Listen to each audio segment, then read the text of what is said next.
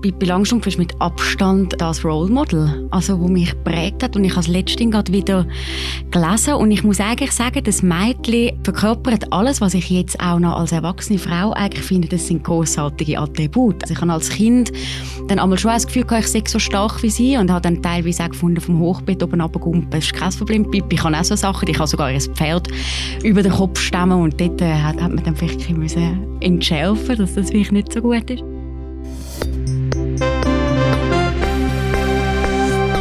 Tagesanzeige. Der Podcast von Frauen, die Schlagzeilen schreiben, über Frauen, die Schlagzeilen machen.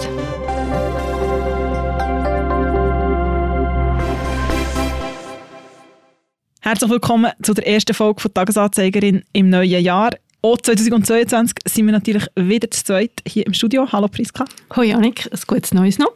Danke gleichfalls. Darf man es noch wünschen? Ich bin aber nie sicher, wie lange das man noch darf. Ich finde schon, so die erste Woche. Mal mal knapp, in diesem Fall schaffen wir es noch. Wir sind heute mit einem Thema da oder mit einer Frau, die eigentlich eher ein Mädchen ist. Genau, wir reden heute über die Gabi. Und Gabi hat gar keinen Nachnamen, soweit ich weiß. Gabi ist das Mädchen von der Gruppe TKKG, der Jugendbuchreihe. Unsere Kollegin Simon Lugetta und unser Kollege Sven Kornehis haben einen Artikel veröffentlicht diese Woche, der heißt Tim denkt, Gabi schwingt ihren Pony. Das hat uns dazu veranlasst, über ein Thema heute zu reden. Und zwar, wenn wir über Geschlechterklischees und über Geschlechterbilder in Kinder- und Jugendbüchern reden, Du hast es erwähnt, in diesem Artikel geht es darum, zum TKKG ein bisschen genauer anzuschauen. Und zwar hat der Lehrstuhl der Sprachwissenschaften von der Uni Zürich zusammen mit dem Tamedia Datenteam die Texte analysiert. Es ist so, es gibt 116 Bände von TKKG. Ich gewusst, dass es viel gibt. Ich habe nicht gewusst, dass es so viel gibt. Der erste ist 1979 erschienen, also doch schon ein paar Jahre auf dem Buckel. 2011 ist allerdings der letzte nachher erschienen. Es hat Hörspiele gegeben seit den Anfangs der 80er Jahre.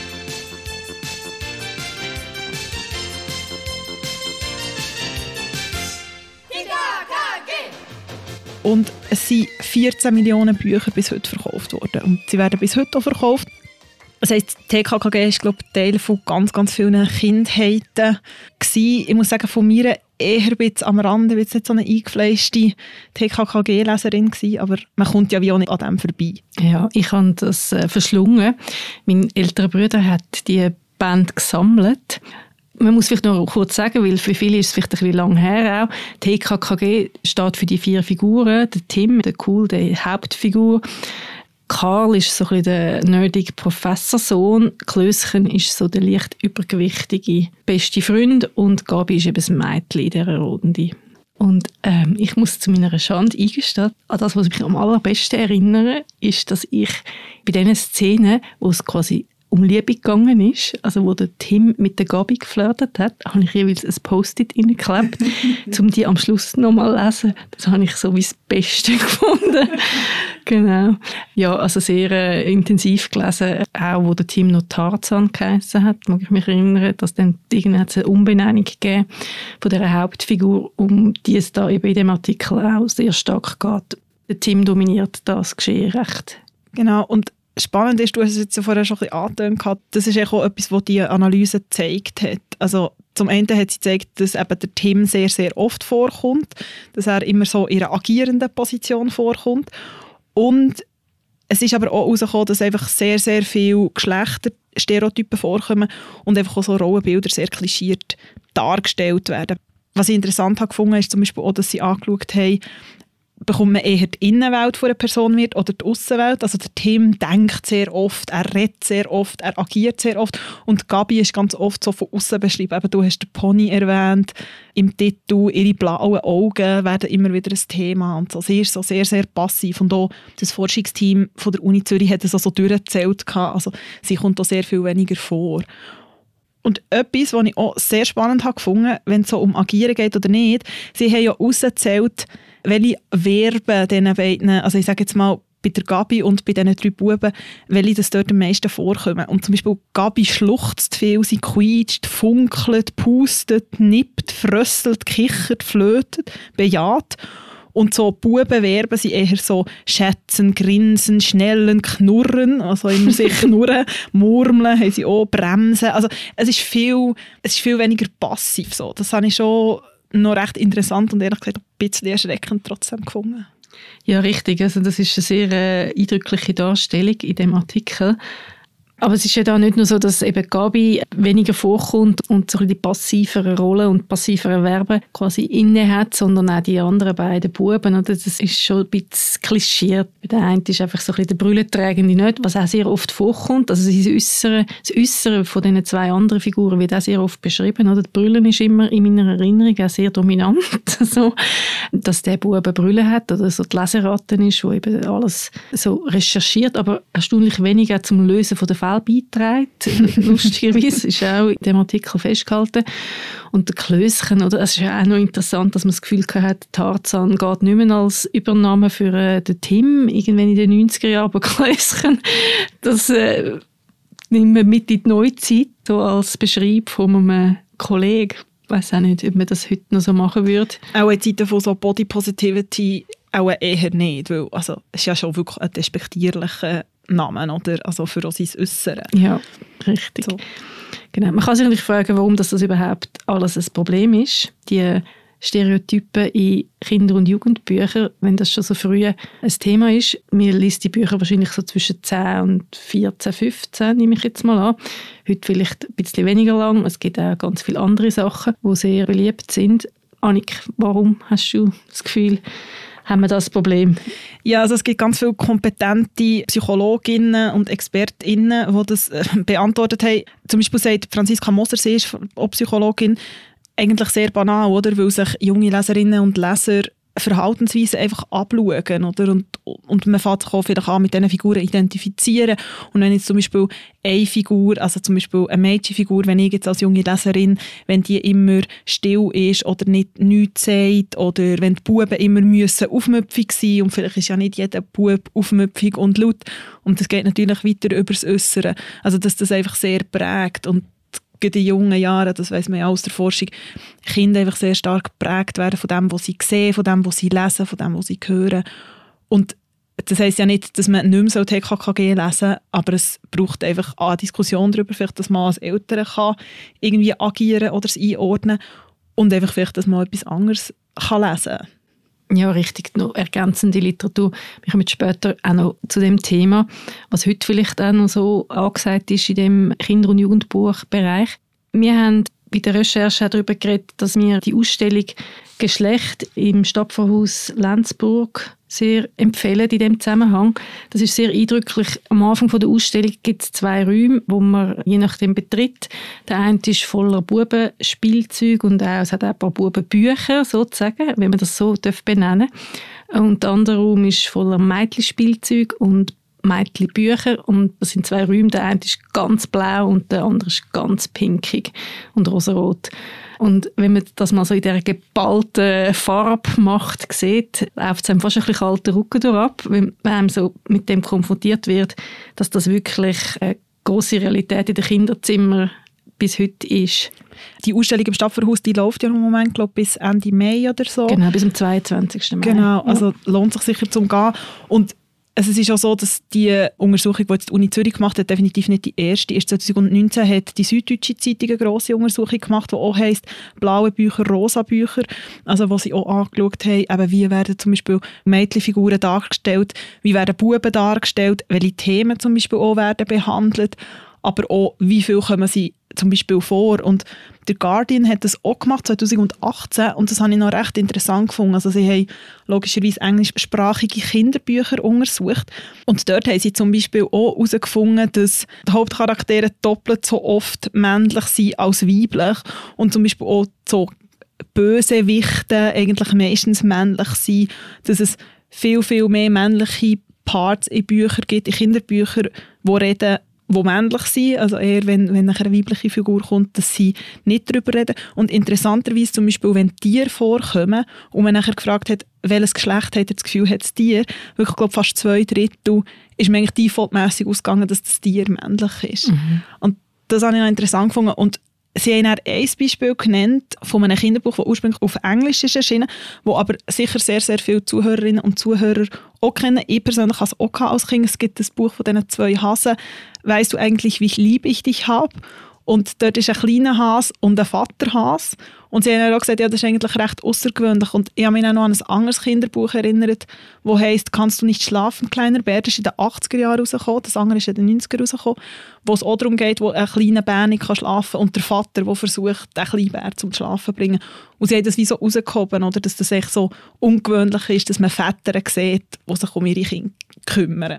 Ja, ich habe mich jetzt gefragt, äh, ich habe zwar TKKG gelesen, wie ich gestanden habe, sehr speziell mit diesen Post-its. Ich habe mich dann aber gefragt, was denn die anderen Kinder- und Jugendbücher, die ich sehr geliebt habe, was das war. Und lustigerweise sind das wirklich alles ausnahmslos Bücher, wo ein Mädchen oder eine junge Frau oder auch mehrere Mädchen die Hauptrolle inne haben. Also das war von der Enid Blyton, zum Beispiel Hanni und Nanni, die zwei Zwillingsschwestern, die ins Mädcheninternat gehen. Oder Dolly, das ist ähnlich, das ist ein Mädchen, das auch in ein Mädcheninternat geht. Das habe ich beides verschlungen. Da geht es stark um Freundschaft und um Gemeinschaft, aber auch um intelligente, interessierte Mädchen, die erleben auch Abenteuer, aber es ist natürlich ein anderes, es ist nicht so ein Abenteuerroman, wo man jetzt da klassischerweise mit so der Natur und einem Kampf mit irgendwie Widrigkeiten in Verbindung bringt, sondern mehr ja, so nach innen gerichtet. Und meine Lieblingskinder- oder Jugendbuchreihe ist Anne of Green Gables. Das kennt man im deutschsprachigen Raum nicht so gut, das ist aber im englischsprachigen Raum wahnsinnig erfolgreich. Das ist von einer kanadischen Autorin, der Lucy Maud Montgomery. Ich habe das gelesen, wie meine Mutter ist Kanadierin und sie hat das schon gelesen als kleines Mädchen. Das ist, der erste Band ist 1908 erschienen. Und es geht dort um ein weißes Mädchen, wo fälschlicherweise zu einem Geschwisterpaar, das einen Bauernhof hat, kommt. Die haben eigentlich einen weißen Jungen adoptieren, der ihnen auf dem Hof hilft und sie den können adoptieren. Und dann kommt das rothaarige Mädchen dort an und ähm, kann dann zuerst wird es fast zurückgeschickt, aber kann dann bleiben und das Mädchen mit den roten Haaren, das hat mir so Eindruck gemacht und sie ist auch die Klassenbest, ganz schnell und dort geht es auch um Freundschaft und um, um widrige Umstände, aber irgendwie sie mit ihrem Charme und ihrer Fantasie und Kreativität bekämpft dann da alle Probleme in dem Zusammenhang ist mir aufgefallen, dass irgendwie ganz viele Mädchenfiguren in diesen Jugendbüchern, die ich gerne hatte, haben rote Haare, die rote Zora und die Anne of Green Gables. Ich hatte dann eben einmal rote Haare haben, wie die Anne of Green Gables. und natürlich auch Pippi Langstrumpf. Und Pippi Langstrumpf führt mich dazu, Nora anzukündigen. Nora Zucker ist unsere Literaturredaktorin. Sie haben mir eingeladen heute, äh, dass sie uns ein paar Fragen zu unserem Thema von heute beantwortet. Hoi Nora, schön bist du da. Vielen Dank für die Einladung. Du hast dich vorher gerade als Pippi Langstrumpf-Expertin deklariert. Wir haben im Vorgespräch festgestellt, dass du, wie viele von uns, äh, Pippi in deiner Kindheit und Jugend sehr gerne hast und aber auch noch später. Gell? Erzähl. Ja, also ich kann glaube sagen, Pippi Langstrumpf ist mit Abstand das Role Model, also wo mich prägt hat. Und ich habe es letztens gerade wieder gelesen. Und ich muss eigentlich sagen, das Mädchen verkörpert alles, was ich jetzt auch noch als erwachsene Frau eigentlich finde, das sind großartige Attribute, also irgendwie so ein bisschen waghalsig sein, sich etwas getrauen, so ein bisschen Spring ins Feld sein, manchmal auch ein bisschen übermütig und so ein bisschen verrückt, aber ich finde so, ja, irgendwie die Mischung von all dem, was sie verkörpert hat, ähm, hat mich sehr beeindruckt. Also ich habe als Kind dann einmal schon das Gefühl gehabt, ich sei so stark wie sie und habe dann teilweise auch gefunden, vom Hochbett oben runtergumpen, ist kein Problem. Pippi kann auch so Sachen, ich kann sogar ein Pferd über den Kopf stemmen und dort äh, hat, hat man dann vielleicht ein bisschen entschärfen dass das vielleicht nicht so gut ist. Aber ähm, ich finde halt grundsätzlich widerspiegelt sie ja auch so eine Kraft und eine Stärke, dass man sagt, okay, man weiß nicht so genau, ihrem Vater ist nicht um. Sie hat zwar die, die anderen Geschwister, die, irgendwie Tommy und Annika, aber man hat so das Gefühl, die wuppt das Leben irgendwie mit diesen Tieren und so und man hat soziale Beziehungen, aber kann das ziemlich viel, ziemlich gut allein. Das finde ich mhm. sehr beeindruckend. Sehr selbstständig und sehr fantasievoll auch, oder? Mhm. Also, also auch wie sie mit der Sprache, oder? Also die, da tut sie ja eigentlich die Sprache so über den Haufen drüllen oder die Sachen mit Wörtern so verdrüllen und hat die Fantasiesprache und das, ja, versteht zwar niemand auf eine Art irgendwie, ja, ist ihres eigene, sehr schöpferisch. Ja, Astrid Linke hat auch andere sehr relevante Werke geschaffen, auch Ronja Räubertochter, den Sport ihrer Karriere ist für viele auch so ein Abenteuerroman, wo endlich mal ein, ein Mädchen die Hauptrolle hat. Sie selber ist auch sehr eine spannende äh, Person alleinerziehend, hat ihr Kind dann auch müssen weggeben. Das führt wahrscheinlich ein bisschen zu weit, aber auch sehr inspirierende Frau, über die man lange könnte reden. Gibt es noch andere Kinder- oder Jugendbücher, wo starke Mädchen dich inspiriert haben oder vielleicht auch in der Erinnerung das Gegenteil, wo du findest, also ich habe zwei Beispiele, die mir in den Sinn kommen. Ich habe dann ein bisschen später, als jetzt Pippi Langstrumpf, das habe ich glaube zuerst noch vorgelesen bekommen und nachher dann irgendwann selber gelesen, aber so meine ersten Jugendbücher, die ich wirklich selber gelesen habe, sind Hani und Nani Mhm. Also so die die Kinderbuchserie von diesen zwei Mädchen sind ja Zwillinge. Ich habe letztens einmal nachgeschaut, das wird so ein bisschen der Trivialliteratur unter gejubelt ähm, und, und irgendwie, ich weiß auch nicht so. Das habe ich gelesen. Ich weiß nicht mehr, wie viele Bände. Irgendwann habe ich dann aufgegeben, aber dort habe ich halt schon wahnsinnig faszinierend gefunden, dass das zwei Mädchen sind, Zwillinge. Natürlich steht jede für einen Charakter. Also ich weiß glaube, Tani ist die, die so ein bisschen wild ist und, und, und so ein bisschen ungestüm und die Nani ist eher so ein bisschen bedachter und vernünftig. Und ich meine, das sind ja ganz klassische irgendwie Gegenpol, wo selbstverständlich sich dann meistens irgendwie die turbulenten Abenteuer sind zwar immer wahnsinnig aufregend und viel Drama, aber es geht natürlich immer gut aus. Und das ist schlussendlich auch nichts anderes, was ich jetzt bei Netflix schaue, was mir dort erzählt worden ist. Also sind auch ganz viele Frauenfreundinnen oder so, wo, wo man sich irgendwie so ein Bild transportiert bekommt, wenn man eine gute Freundin hat. Es ist ganz viel möglich. Und dort bei Hani und Nani habe ich es wahnsinnig faszinierend gefunden, so ein bisschen durch Schlüsselloch können, neu mit hineinschauen. Das Internatsleben, wo irgendwie, wo man mit selber in der Fremd ist, das habe ich irgendwie noch, noch reizvoll gefunden. So ganz eine andere Welt. Mhm. Und das zweite Beispiel, das du erwähnt hast? Das Heidi natürlich. Also Heidi habe ich, je weiter ich eigentlich zurückgehe in der Erinnerung, je kleiner ich war, finde ich, sind eigentlich Geschichten relativ gefürchtet gewesen. Also Heidi habe ich nicht verlitten, das hat man mir auch nicht können vorlesen und ich jetzt auch nie nachher nochmals halt. Du nix, Annik, gell?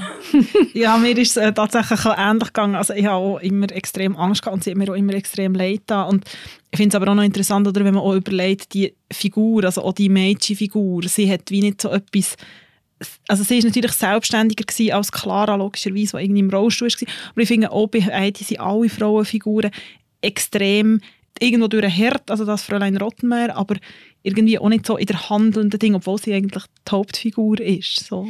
Ja, und ich habe einfach auch gefunden, es ist irgendwie ganz viel, ganz schwer. Also ich habe manchmal so das Gefühl, es hat alles so einen Sound von dem Highway. Also und auch die Clara, also das Bild von der im Rollstuhl, man muss sie dann so auftragen auf die Alp und der alte Alpböi, wo man das Gefühl hat, nein, wenn, wenn der dann auch noch fort ist, wer ist dann noch rum fürs Heidi? Und ganz ungemütlich und irgendwie ja, also haben Sie eigentlich nur in Erinnerung wirklich mit, mit so, wie ich sie auf, auf Buchumschlag mit diesen wahnsinnigen Kruseln und, und irgendwie so, so ein kerniges, gesundes Kind, das viel voraus ist, aber was sie dann schlussendlich für Fähigkeiten hatte oder so, da, ist mir dann einfach auch wirklich nicht mehr so etwas in den Sinn gekommen. Mhm. ist halt ein Zeitdokument, oder? Das ist eine Darstellung von einer anderen Zeit mit anderen Herausforderungen ich habe lustigerweise, glaube als erstes die japanische Verfilmung gesehen und das ist alles so lieblich und alle haben so große Augen und so. ich habe das ganz anders in Erinnerung, aber ja, natürlich ist die Story sehr, sehr harte. Gibt es denn so von der klassischen Jugend- und Kinderbuchliteratur irgendein Buch oder so, wo du findest, es gehört aus heutiger Sicht auf den Index, jetzt was so Geschlechterklischees betrifft oder aus anderen Gründen? Also die ganzen Globi-Sachen, dass das nicht mehr geht, müssen wir glaube nicht darüber diskutieren. Die heißen ja unterdessen auch nicht mehr so. Aber jetzt wirklich ein, ein, ein, ähm, Jugendbuch oder so, wo ich finde, das darf man auf keinen Fall mehr auf junge Menschen loslassen, ist mir kein Sinn gekommen. Und ich finde, das ist eigentlich gar nicht so eine schlechte Nachricht. Ja, das ist super. ja. Das ist auch in der Analyse, die wir da heute zum Anlass genommen haben, was TKKG betrifft, ähm, ist das auch eine Quintessenz. Man soll das unbedingt weiterlesen. Es macht auch Spass, oder? Aber vielleicht einfach mit dem einen oder anderen Auge drauf schauen, dass man sich diesen Klischees bewusst ist. Ja, und wenn junge Menschen lesen, ist es sowieso schon ganz großartig und viel.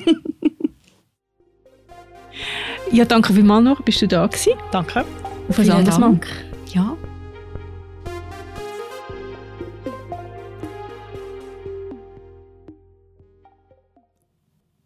ich habe ja selber kein Kind, aber ich habe ein paar Freundinnen in meinem Umfeld mit kleinen Kindern und bin darum auch immer mal wieder in der Kinderbuchabteilung und ich finde es noch interessant. Also man kommt natürlich rein und es ist das, was du vorher von der Ausstellung erzählt hast, oder es ist das extrem viele Pink und die Prinzessinnen und so und irgendwie das Blau und die Piraten und das ist schon etwas, was ihm anspringt. Aber auf der anderen Seite, und das finde ich eigentlich sehr, sehr eine schöne Entwicklung, muss ich sagen, weil ich glaube, das hat es bei mir nicht so gegeben oder ich kann mich nicht so daran erinnern, dass es halt sehr viel mehr auch aufgeht. Also jetzt auch in der Recherche habe ich so gemerkt, einfach schlicht, weil ich mich mit dem nicht so intensiv auseinandersetzen, dass es viel darum geht, um, um Geschlechterklischees, um Rollenbilder. Es gibt eine amerikanische Kinderbuchautorin, Eva Chen, sie hat zum Beispiel ein Kinderbuch geschrieben, wo es eine Figur gibt, wo eine Mischung ist, die Figur heißt Roxy, wo eine Mischung ist zwischen Einhorn und Dinosaurus Rex, also was genau darum geht, man muss sich nicht in die Schublade reinpassen, es geht natürlich dann weiter über Familienkonstellationen und Hautfarbe und so. Und das ist etwas, was ich glaube, ist einfach extrem wichtig und, und stimmt mir irgendwie auch so zuversichtlich, so, dass es vielleicht auch die Labelung nicht mehr so braucht in, in Mädchen- und Bubenbüchern. Ich merke es auch, wenn ich mit meiner 14-jährigen Tochter rede, ich habe all meine Jugendbücher, die ich so gerne hatte, aufbewahrt, in der großen Hoffnung, dass ich eines Tages wird Nachwuchs haben, der auch wird verschlingen und es hat auch das ein oder andere Buch gegeben, das meine Tochter auch gerne gelesen hat. Aber oft hat sie angefangen und nach drei, vier Seiten gefunden, äh, nein. Und dort ist es meistens darum gegangen, dass die Sprache ihr vielleicht ein bisschen zu altmodisch geworden ist oder sie mit den Begebenheiten nicht so viel können anfangen oder vielleicht auch, dass der Look ein bisschen altmodisch war. Und, und jetzt liest sie Sachen, also was natürlich sehr wichtig war für den internationalen Buchmarkt, dafür, dass Kind, viele Kinder, auch viele Buben wieder mehr lesen, ist Harry Potter. Ja, das glaube ich auch. Ich habe vor langer Zeit mal eine Studienarbeit zu dem Thema verfasst, Leseförderung bei Kindern und Jugendlichen und habe dort mit Buchhändlerinnen und Lehrerinnen und Bibliothekarinnen geredet. Und die haben alle gesagt, also das Harry Potter Phänomen, das ist dort auch noch ein bisschen jünger gewesen, aber das ist glaube bis heute gültig. Das hat so viele Kinder neu zum Lesen verführt. Und ist ein richtiger Glücksfall gewesen, mhm.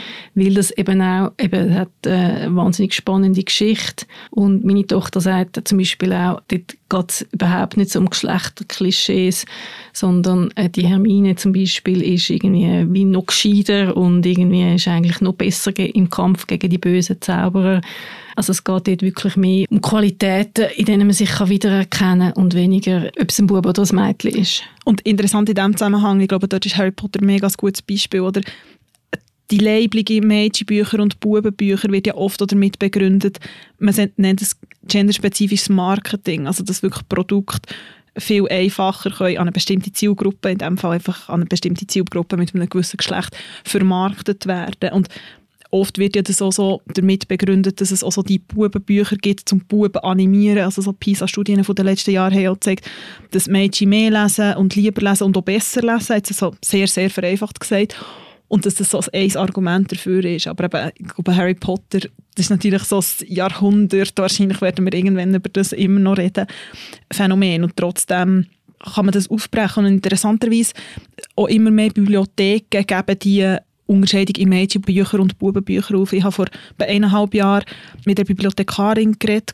Es gibt eine Bibliothek außerhalb von Zürich, die das gemacht hat, die die Kategorien aufgehabt hat, die die hat, aufgehabt hat und dann geschaut, was passiert ist. Und sie sind davon ausgegangen, dass viel mehr, zum Beispiel eben auch Mädchen mal ein Piratenbuch jetzt ein einfach und ein Bub ein Prinzessinnenbuch auslehnen, wenn es nicht in diesem Mädchen und in diesem Buben gestellt ist. Aber sie hat gesagt, sie hat nie gedacht, dass es so einen grossen Effekt wird haben. Also der Effekt war viel grösser gewesen, wenn man mal sagt, eben Schiff oder irgendwie Freundschaft oder irgendwie so und dann ist es vielleicht Prinzessinnenfreundschaft oder Piratenfreundschaft.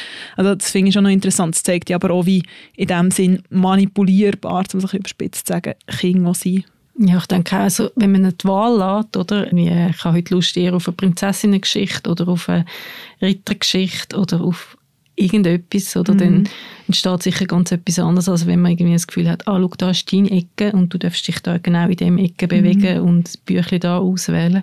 Und wir haben vorher darüber geredet, über Bücher, die man auch noch lesen kann. Basel hat auch vor zwei, drei Jahren eine Untersuchung gemacht zu dem und hat auch ganze Listen herausgegeben mit Büchern für verschiedene Alter, eben, um genau die Klischees aufzubrechen. Das können wir auch noch verlinken. Es gibt ja auch mittlerweile ganz, ganz viele so Listen eben für, für jenste Themen, wenn man Kinder an Themen herführen will oder eben vielleicht ihnen noch etwas anderes zeigen, dass Mädchen nicht nur wie die Gabi nur Kornblumen blaue Augen haben. Ja, sehr schön, dass du das Wort nochmal erwähnt hast. Über das bin ich vorher schon ein paar Mal gestolpert.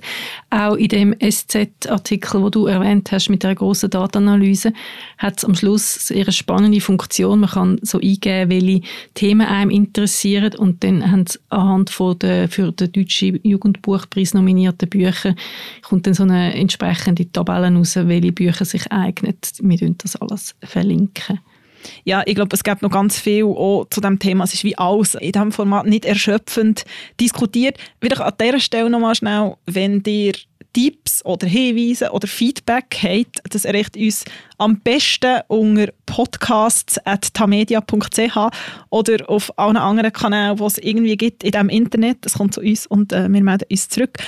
Jetzt wollen wir aber nochmal schnell zurückschauen, so in die letzten zwei, vielleicht zweieinhalb Wochen waren ja noch Festtage gewesen. Dann haben wir es nicht so ganz genau mit diesen 14 Tagen. Aber es ist ja doch das eine oder das andere passiert.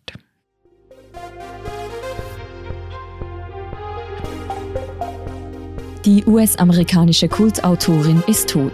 Am 23. Dezember 2021 verstarb Joan Didion im Alter von 87 Jahren. Ihre messerscharfe Verstand, ihre Neugier und ihr Stil haben Joan Didion zu einer Ikone und bedeutenden Autorin gemacht. Sie wird sicher auch für die nächsten Generationen von Autorinnen und Journalistinnen von Bedeutung sein. Sie hat sich als Erzählerin sichtbar gemacht und ist für radikale Transparenz gestanden. Sie ist ein Vorbild für uns alle. Gewesen.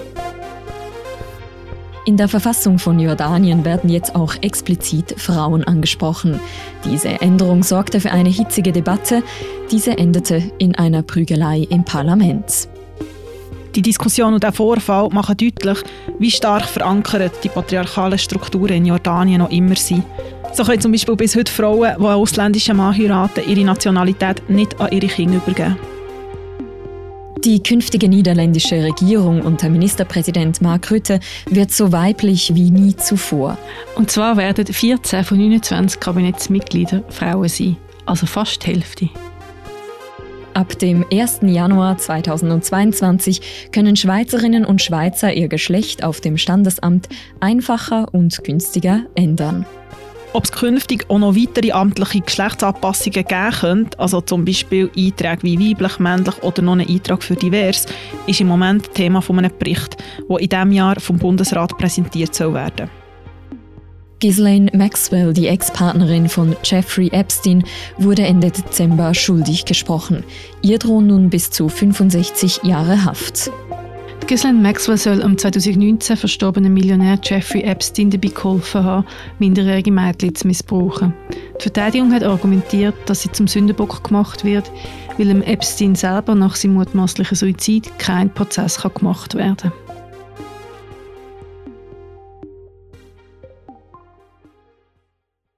Nachdem wir jetzt zurückgeschaut haben, wenn wir aber noch mal ein bisschen schauen, Priska, wer begleitet dich in den nächsten zwei Wochen? Mich begleitet schon recht bald, ich glaube heute Abend, wenn ich es einrichten kann, Olivia Colman und Maggie Gyllenhaal. Olivia Colman spielt in «Frau im Dunkeln» die Hauptrolle. Das ist eine Verfilmung von einer Romanvorlage von Elena Ferrante. Und Maggie Gyllenhaal, die Schauspielerin, hat das verfilmt. Das ist ihr erstes Werk als Regisseurin. Ich bin von beiden Frauen ein grosser Fan. Maggie Gyllenhaal habe ich immer super gefunden seit ihrem Auftritt in Secretary. Das ist auch ein Seitentipp. Und Olivia Colman ist eine wahnsinnig tolle Schauspielerin. In dem Film geht es um eine ältere Mutter, die eine jüngere Mutter beobachtet und sich Gedanken über ihre Mutterschaft und über ihr Leben macht. Das ist ein Film aus einer weiblichen Perspektive, über weibliche Perspektive. Ich freue mich sehr darauf. Olivia Colman ist auch für den Critics' Choice Award nominiert, der eigentlich jetzt am 9. Januar stattgefunden hat. Der Critics' Choice Award ist noch spannend, weil der jetzt ein bisschen in die Bresche gesprungen ist vom Golden Globe, wo wiederum stark in der Kritik gestanden ist wegen mangelnder Diversität und der äh, Hauptaustragungspartner NBC zurückgetreten ist von der Übertragung. Aber auch der Critics' Choice Award wird jetzt in dieser Form nicht stattfinden, aus Gründen, die bekannt sind. Ich schaue jetzt den Film auf Netflix, ist er seit dem 31. Dezember, kann man schauen, oder auch im Kino. Und während ich mich da dem Film widme, was umtreibt dich, wer umtreibt dich, Annika, in der nächsten Zeit?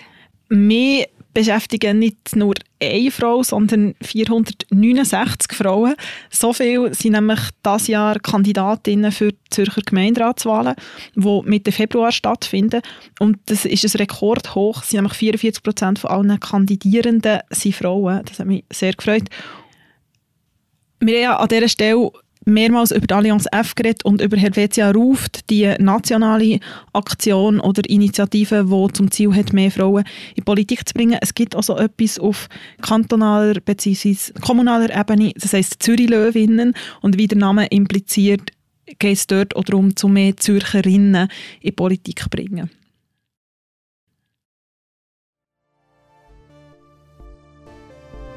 Annika, es war sehr schön, wieder mit dir über ein spannendes Thema zu reden. Ich freue mich sehr, dich in zwei Wochen wieder im Studio anzutreffen. Ich freue mich auch und euch merci vielmals fürs Zuhören. Wir hören uns gleich wieder. Tschüss zusammen. Ciao zusammen. Das war die aktuelle Folge von «Tagesanzeigerin», einem Podcast von der Tamedia. Moderiert wird von der Priska Amstutz und mir, der Annik Hosmann. Produktion macht Mirja Gabentuller, Recherchearbeit Lara Blatter und Sounds sind von der Musikerin Sisi Fox.